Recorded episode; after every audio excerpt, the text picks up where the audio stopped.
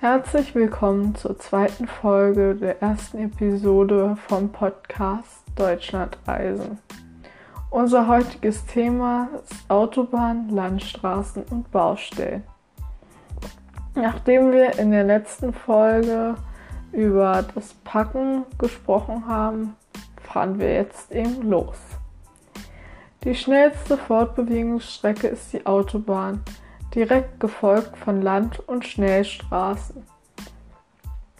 Viele reisen ungern mit dem Auto, da der Straßenzustand in Deutschland sehr schlecht ist. Und Reparaturen heißen immer Baustellen, meterlange Staus und unnötige Zeitverschwendung.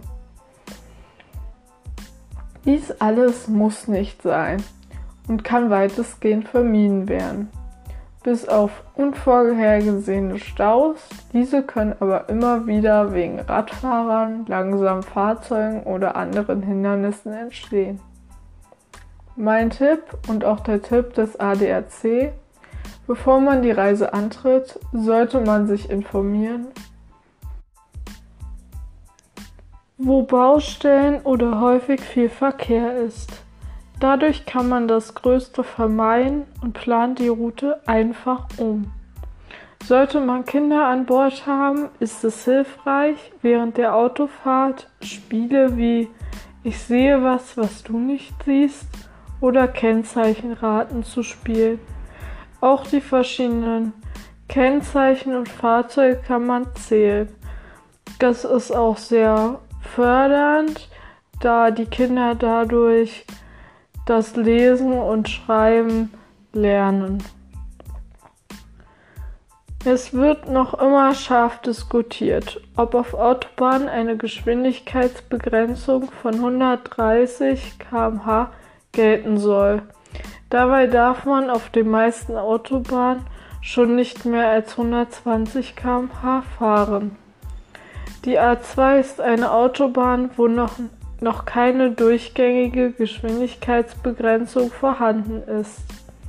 Auf Land- und Schnellstraßen gibt es hingegen eine strikte Begrenzung auf 100 km/h. Obwohl Schnellstraßen und Autobahnen sich häufig nur durch ein Schild oder eine andere Straßenqualität unterscheiden lassen. Ortschaften sollte man nur vermeiden, wenn man schnell von A nach B kommen möchte.